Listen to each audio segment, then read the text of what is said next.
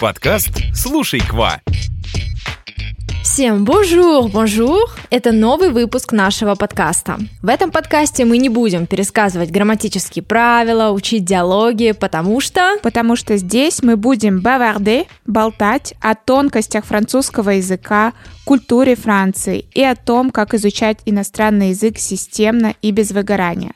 Меня зовут Кристина, я преподаватель французского языка. А меня зовут Лера, я тоже преподаю французский, а еще мы вместе основали онлайн-школу Эколь Кваква. Сегодня мы поговорим о французских словах и словосочетаниях, которые мы используем в русском языке. Наверняка вы их слышали не один раз. И сегодня давайте, наконец, разберемся, что они обозначают. Очень интересная тема. И, Кристина, с какого же выражения мы начнем? Предлагаю начать со слова déjà vu. По-французски это два слова déjà vu, то есть как бы уже увиденное. Vu passé глагола voir, Voir. видеть. Мгм. В целом это что это означает, дежавю? Это такое психическое состояние, при котором человек ощущает, что он уже когда-то был в подобной ситуации. Наверняка с вами такое случалось. То есть вы, ну, какая-то ситуация происходит, и вы думаете, так, как будто вот прямо точь-в-точь это происходило. На самом деле это все таки такие ловушки нашей психики. Какая-то квантовая психология вошла в чат уже. Да. Дежавю. Вот э, что обозначает слово дежавю.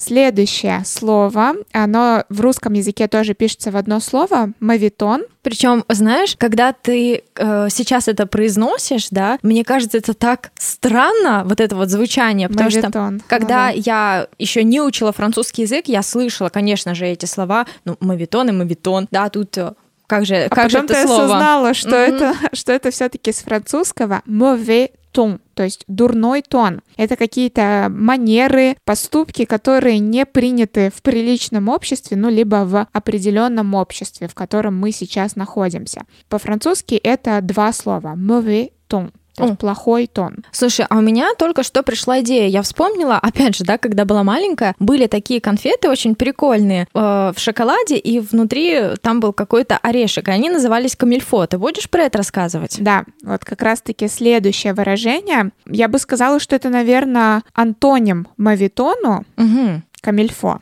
Тоже наверняка слышали, даже скорее чаще это употребляется в русском в отрицании, ну то есть с отрицательной частицей, не камильфо, то есть что-то это не камильфо. не подходит, да? Да, то есть э, по-французски камильфо это выражение пишется в три слова comme il faut означает как должно, как следует. И я уже сказала, что у нас как бы здесь сопоставляются эти два слова мавитон и камильфо. То есть ну, я бы, например, сейчас привела ситуацию, что какая-то одежда, да, для вечеринки она может быть уместна, а для офиса она неуместна. То есть э, для офиса коктейльное платье — это мавитон, а вот для вечеринки нормально. Самое оно, камильфо. камильфо. Мгм. Да, прикольно, прикольно. Какое следующее выражение? Следующее выражение тет-а-тет. Наверняка, ну, вы его слышали. И это тоже произошло от французского тет-а-тет, то есть как бы, ну, вообще тет — это голова.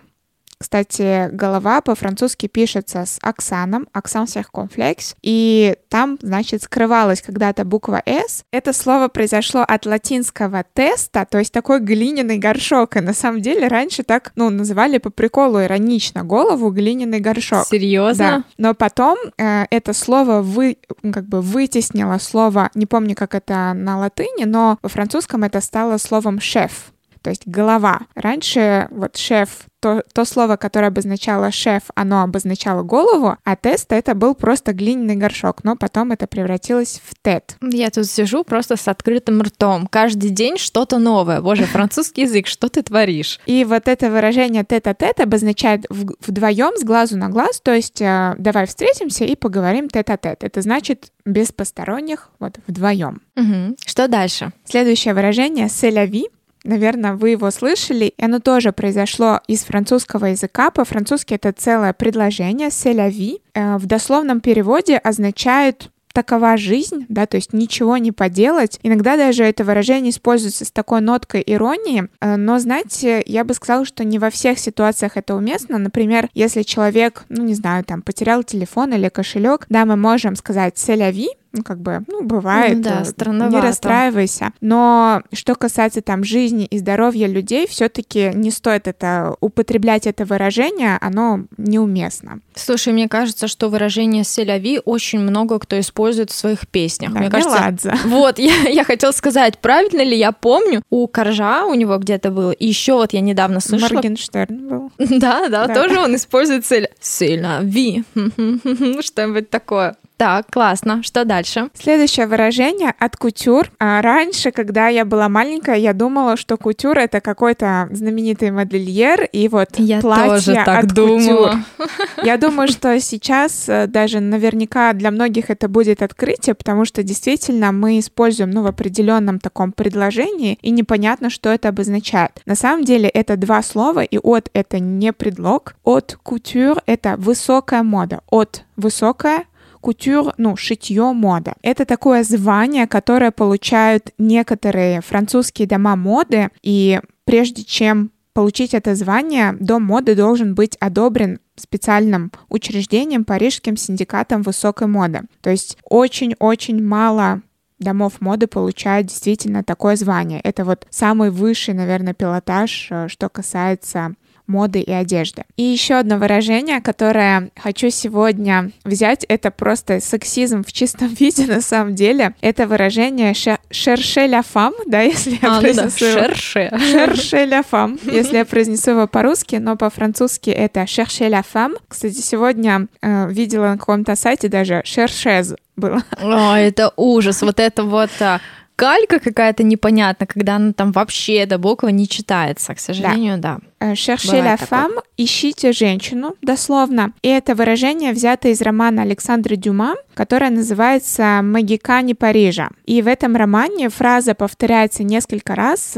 Ее повторяет парижский полицейский. В начале каждого своего расследования он говорит, что вы должны искать женщину, потому что именно женщина всегда находится в центре всех дел. И вот она, ну, это то, с чего начинается любая какая-то заваруха. Сейчас это выражение используется, когда, ну, какой-то мужчина, он ведет себя странновато, и он либо может быть, пытается скрыть свои отношения с какой-то другой женщиной, либо он, наоборот, хочет к себе притянуть внимание, но, в общем, типа того, что женщина всему беда, cherchez la femme. Я, короче, тут такая же, эй, вы вообще чего? Ну Откуда да. такое вообще взялось? Мгм, да, точно, я согласна, что как-то звучит по-сексистски. И самый прикол в том, что все эти выражения пришли во французский язык через транслитерацию, да, то есть существует вот это произношение, и мы как будто бы написали русскими буквами, да, как это пишется как это произносится на французском языке. Да, и еще одно выражение, которое я добавила в сегодняшнюю подборку, оно тоже произошло из французского, но оно